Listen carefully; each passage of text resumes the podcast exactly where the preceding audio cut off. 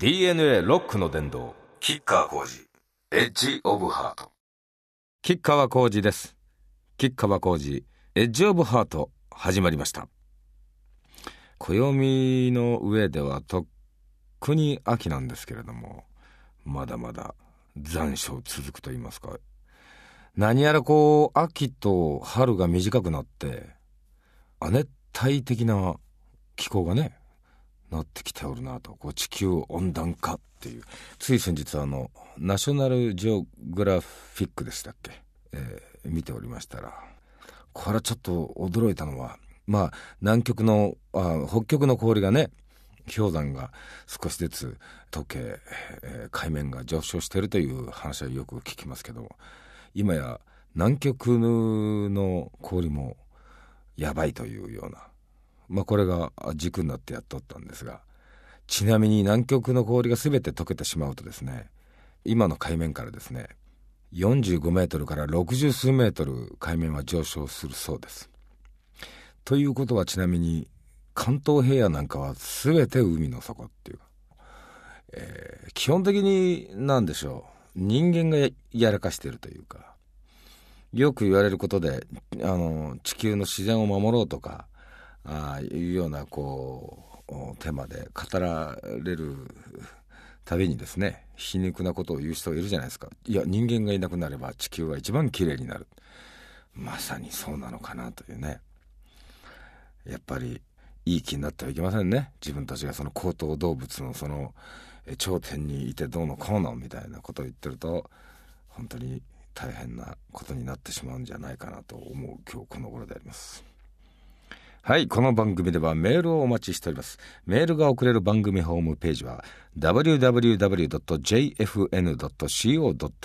スラッシュ DNA です。では、まずこの曲から行きたいと思います。吉川浩司、ヴィーナス、迷い後の未来。DNA ロックの伝道。吉川浩司、エッジオブハート。吉川浩司、エッジオブハート。吉川浩司がお送りしております。えー、こんなメールをいただいてました。あラジオネームキックさんです。キッカーさんこんにちは。アルバム制作の方はどうですか？西郷さんの撮影は始まっておりますか？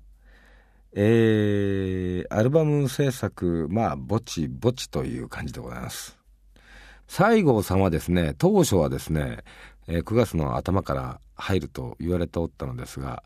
一月ちょっと遅れて、えー、僕の出番はね10月の中旬ぐらいみたいですね。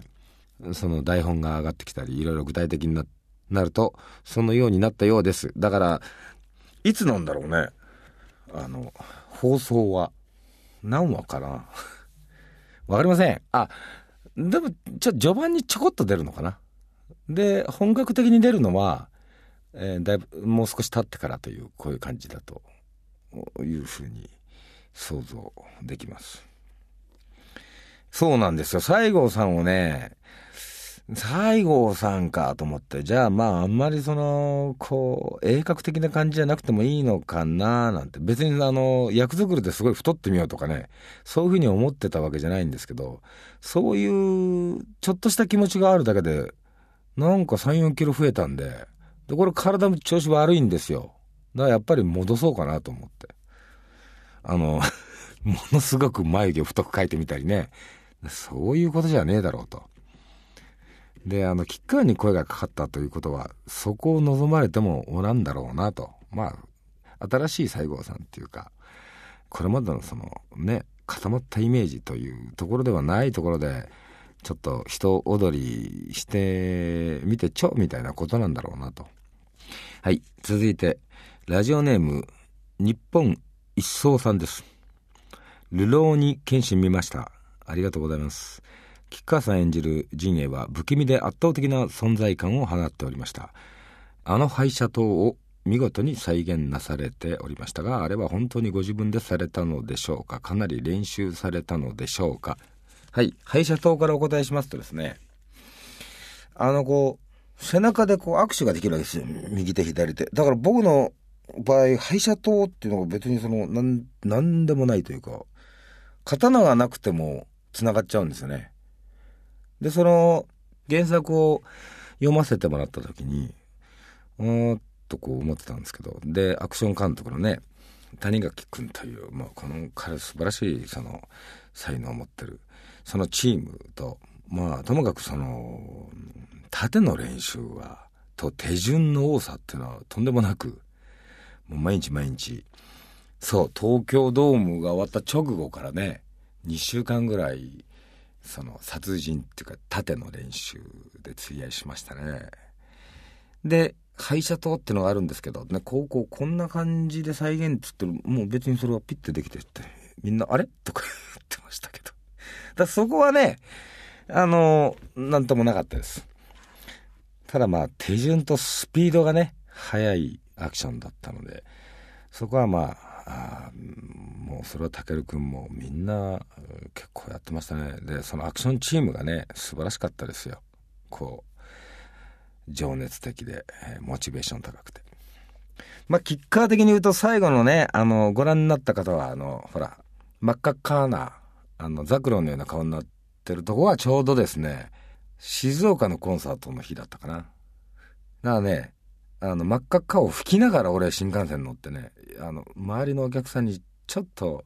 迷惑かけたというか、驚かれたというかね。まあ、だから、えっ、ー、と、ツアー中に、あの、盾はやってましたよ。なかなかあれですよね、面白い映画だったと思いますね。で、えー、原作上陣営さんってのはもっとこう、なんつうのかな、愉快犯というか、猟奇的というか、まあ現実離れしてるキャラクターなんですけどもあえてそうではない、まあ、人間が演じるわけですからそこにやっぱりその心模様みたいなのをどういうふうに潜ませてるのかな。一言で言うとやっぱりこう無念とか残念切なさですかね。そういうものが奥底にあった上でのああいうまあ人切りというところでどうなんですかねこれはもう監督さんとも話しましたしちょっと人間がやる場合そういうキャラクターにこうそちら側に傾向させて行ってみようというような相談はしました。まあ映画なんか大ヒットしたみたいなんでよかったですね。ええあの私も嬉しいございます。いいチームで、えー、撮影させてもらったなというようなこのような感想でございます。では刀つながりで吉川浩司刀フィッシュ。DNA ロックの殿堂。吉川浩司エッジオブハート吉川浩司がお送りしております。えー、こんなメールが来ております。ラジオネームタコ爆弾さんです AP バンクフェス最高でした。そして翌日大阪に帰る飛行機の窓からあの地域の海岸線をじっくりと見ました。昔砂浜であったであろう場所が不自然な形になり海岸沿いには使えなくなった道路がありました。復興の手がつかない場所がたくさんあります、えー、震災の後をしかとこの目で確認しました。まだ傷はかさぶたにもなっていない。そのことを痛感いたしました。いろんな意味で心に残る旅となりました。はいそうです宮城も岩手もそして福島もですねまだまだ復興は本当これからが正念場というような現実だと思います。あの先日ね、えー、福島に行ってきたのはこの AP バンクでの、まあ、出会いがきっかけで、まあ、小林武さんプロデューサーのね、えー、最初は AP バンクに参加するにあたってというところでお話対話させてもらってたんですけどまあいろいろ話が進んでいく中での一つに、まあ、福島というのがちょうど出てきてまあ吉川あの宮城は何度も行きましたけれども福島っていうのはまあつてがないというか行けてないんだっていうことを話しましたら「俺はしょっちゅう行ってるよ」っていう話で「ああそうなのか」と。それはあの、プライベートでオフィシャルでいや両方プライベートでも行ってるよってことで。それじゃあもしあの対面が合えば俺もあの参加させてもらえないだろうかみたいなことを、まあ、お話ししたらね、まあ、今回はあの、えー、っと AP バンクのあれは BS の NHK かなんかのその放送するにあたってということで基本的に趣旨はそれなのかな？で同行したんですけどね。で普段えしょっちゅうあの小林さんがあ足を運びえ交流を持たれてる福島の,、まあ、あの市民団体ですね基本的にはね。公ではなくて自分たちの力で福島を元気にしなければというもうこれはもう危機迫るというかね。あのいやもうものすごいやっぱりその胸が詰まったというか。大変過酷な状況下心折れることなく一日も早く早い復興をということを胸にねやってらっしゃる方々ねいろいろお話聞かせていただいたりしました。で今のいただいたメールと重なるところで言うと、えー、3月11日以来全く手つかずの海岸線、え、そこにあった集落そのままというところがねまあ、たくさんあるんですよね。これはもう僕も驚きました。やっぱりその、なかなかね、情報が、まあ、自分で探してもね、福島の場合は取りにくかったってのありますね。ある意図っていうのがやっぱりこれは働いてたわけだと思いますけどね。うん。で、そこをね、案内してくださった方々って、そこはあの、まあ、いろんな集落あるんですけど、100世帯あったという。これはね、えー、福島第一原発から10キロ圏ですね。で我々は9キロあたりまで行ったんですけど今は入れる。南相馬市という。一軒もなくなってて。で自分たちもやっぱり辛いのでこれ今までは来てなかったっておっしゃりながらねただこういうきっかけでもう僕も申し訳なくなってさ辛い思いをさせることになってしまって申し訳ありませんっていう話をまあ小林さんとしたんですけどもいやいやこういうきっかけだからこそ来れたんだっていうふうにおっしゃってました。で目の前の亡くなったうちの前に立ってねなんか黙ってその見つめてらっしゃったなっていうね。うん。えー、今後もあのちょくちょくとお話ししたいと思います。こればっかり話してると終わってしまうのでまあともかくあのこれからも僕も機会があれば伺いたいなとでまあ何を言いたかったかというと卓爆弾さんのおっしゃるようにね全く手がついてないところ全然父として進まない復興が進まないところそれだらけっていうのが現状だと思います。うん、ではですね小林さんということで小林さんが編曲ねアレンジをされた「サザンオールスターズの」これあの「アラバランバ」っていう曲があるじゃない？吉川に。なんか五感が似てんだよね。シュラバラバンバか。それとですねこの、吉川の仙台のファンクラブイベントでアコースティックで歌った、えー、吉川浩司パラシュートが落ちた夏2曲続けてどうぞ DNA ロックの殿堂伝道吉川浩司エッジオブハート吉川浩司がお送りしております。続いてメールをどんどん紹介していきたいと思います。ラジオネーム京都の女さん。吉川さんこんにちは。ここのところラジオの内容が原発や祭りごとの話が多くいつも勉強させてもらっています。あらおい？すいません。まああのあくまでもエンターテイナーというねそういう立ち位置から話してるつもりではいるんですけどね。ついつい力入っちゃうんだよね。小林さんにも怒られてね企画に力入りすぎじゃないってうん、そうなんですよ、えー、私は医療関係者なのでえー、放射線のことも多少は知っておりますが少し不思議に思っていることがあります。これ長いのでちょっと早口でいきますよ。それは身近に存在するタバコの危険性です。タバコはニコチンだけではなく様々な発がん性物質が含まれております。明らかにタバコの方が人の命を奪い寿命を縮めることは明白なのにどうして政府はタバコを取り締まらないのでしょうか。これは放射線と比較してということですか。タバコの存在の方が毒だと思いますがいかがでしょうか？えー、いやタバコと放射線を同一線上に置いて議論するということが僕はいかがなものかなと正直思いますね。はい。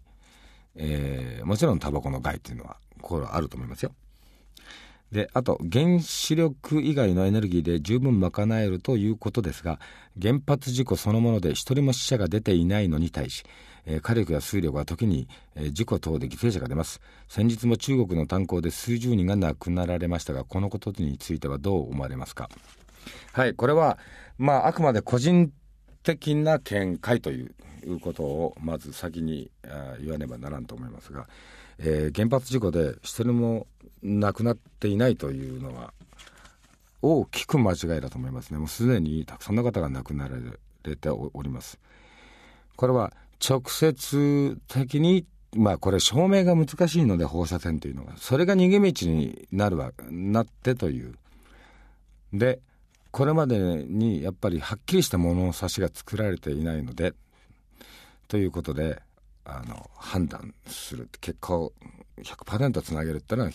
ものすごい難しい問題だと思いますがたくさんの方がもうすでに亡くなられていることは事実だと僕は思っています。まあ、二次的作用というか原発事故放射能がきっかけでっていうことまで加えるとものすごい数の方が亡くなってると思いますすでに福島の事故で。はい私は原発を停止して何兆円ものお金を他のエネルギー源の購入につぎ込むよりも必ず来ると分かっている南海トラフ地震に向け堤防を増やしたり、えー、海辺の住民の引っ越しをした方がたくさんの命を救うことができるのではと考えますがいかがですか？はい。もちろん、えー、できる限りの防御策ということはまあ先日の津波で学んだことをねちゃんと生かさなきゃいけないしね、えー、もちろんやるべきだと思います。ただその原発にお金を使ってそれができないということにはなっていないと思います。祭りごとの人たちもそういうことで、えー、予算を割り振ったりということにはなってないですよね。うん。えー、はい。そうですね自然エネルギーっていろいろ使うことがあると思いますそれはもちろん火力発電というのはその、えー、二酸化炭素を増やしてしまうということもこれもまああのオゾン層破壊ということと本当にそれがつながってるかっていうことはもうちょっとねまだはっきり分かってはいないのかもしれないですね違うことをおっしゃられてる学者さんもいらっしゃいますからね。まあね、いろんな思惑があるんだと思います。例えばね、これも、吉川の個人的な見解ですよ。それは先に、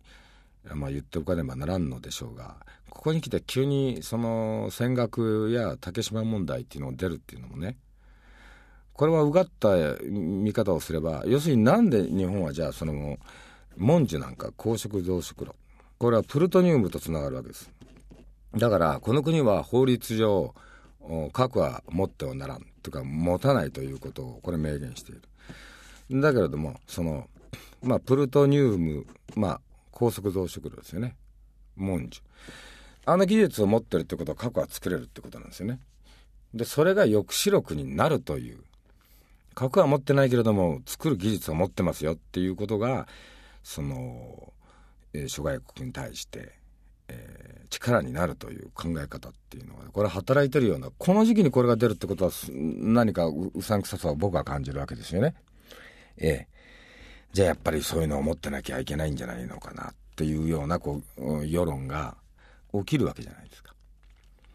そういうタイミングをもしかしたら狙ってる人がいるのかもしれないなと思いながら僕は見てるわけなんですけどね。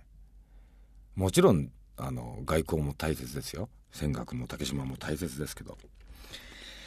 だからね、もう本当にいろいろあの、フラットなスタンスで、あの、正しい知識をまず身につけてってことで、いろいろ判断していかないといけないんだな。難しい世の中にどんどんなってきたなっていう、これ痛感しますよね。うん。えー、はい。タバコ、キッカーも、ちなみにキッカーもですね、4度禁煙しまして、今は、あ喫煙時期にまた入っております。大変申し訳ない話ですけれど。ってことで、西岡京三さんがね、あの、いらしたディランセカンドというバンドというか、ユニットですか。プカプカってこ、あの、これね、一番最初あれかな、前田明さんがお祝いで歌いたいっつって俺がギター弾いてあじゃないなんかイベントで歌ったのかな。うん。一緒に歌いましたね。ってことでプカプカです。DNA ロックの殿堂キッカー工事エッジオブハート。吉川浩司エッジオブハート。吉川浩司がお送りしております。えー、先ほどまああの放射線、えー、福島のお話、えー、させていただいたんですけどね。ラジオネームもみじさんという方からものすごくあのたくさんの長文の福島に関してのメールいただいてこれちゃんと読ませていただきました。今回ちょっと紹介できなかったんですけどもまた機会があればと思っております。かなりその番組1本喋っても足りないぐらいの分量なんですいません。ちゃんと結果踏まえましたということだけお伝えしたいなと思いました。ちょっと軽いというかあの軽いってのもおかしいけどね。ラジオネームゆきやさんです、え自分は中学3年でベースを半年前に始めました。そこで吉川先生吉川先生ってありがとうね。えー、吉川先生の楽曲を弾きたいのですがバンドスコアがないので少し困っております。そうだね。なかなかね。今はターザンのハニードリッパーを耳コピーさせていただいてるのですがちゃんとできているか不安です。個人的にはパンドーラのアルバムが一番好きです。あベースで耳コピーできる曲を紹介してほしいです。あまああのルートをねベース音例えば C、D、E マイナーって言ったら C でダダダダダダダダダダダダダと上がっていくもうそれだけを弾いてるようなものは多分コピーしやすいと思うんですけどまあキッカーのレコードの場合結構ギターの音とあえて混ぜてる曲も少なからずあるのでどちらかというと簡単に耳コピーしにくいサウンドかもしれませんけどでもね、耳コピーをちゃんとやることで、フレージングとか、いろんなことがね、後々ね、ついてくるんですよ、その能力が。だから、頑張ってぜひやってもらいたいなと思うけれどもね。全く同じじゃないとしてもね、それはね、オリジナリティで、それはそれでいいんだと思いますね。でも、いつか、それで、こうだったんだって分かった時に、それはそれで面白いと思いますけど、そうね、昔はね、確かに、タブ譜っていうかね。でもね、あれよ。よく、こんなこと言っちゃう、あの、まずいかもしれないけれども、あまあ昔は出してたし、まあうちで言うとコンプレックスのなんかは、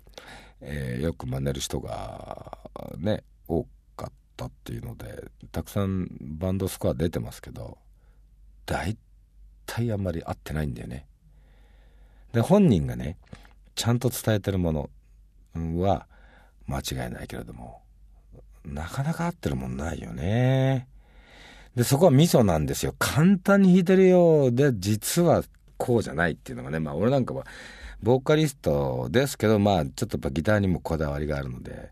あの、ここはこういう風に弾いてるんでしょってこういろいろ言われた時に、いやいやいや、実はこうなんだよ、つって、相手が、えっ？って驚くわけじゃない。この時にちょっと優越感みたいなね。あのね、まあ、ハニードリッパーは弾きやすい方だと思いますよ。うん、ああとはまあ、ピッキング、ダウンピッキングで、えー、っと、激しい曲はぜひやってもらいたいと思いますけどね。例えば、パンドラのアルバムだと、えー、っと、ガンドックスなんか100、あれ80ぐらい、4ぐらいあるのかな、テンポ、おそらく。あれを全てダウンで弾くってのもかなり至難の技ですからね。まあ、とにかくベースっていうのはその手がいろいろ動くようになるのも大事ですけれども、きっちり音の粒を出して、同じあの粒を出して、きっちりそのリズムを刻んで弾けるということがまず大事じゃないですかね。どうでしょうか。しかしぜひあの続けてほしいなと思いますね。あと、うちはチョッパーベースっていうのもね、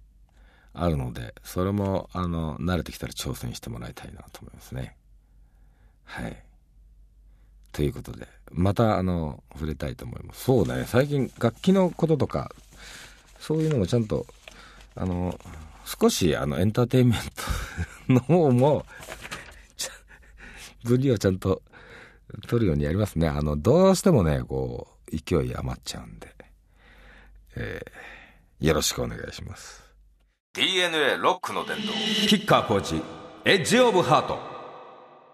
キッカー工事エッジオブハート。キッカー工事がお送りしてきました。いかがだったでしょうか。はい。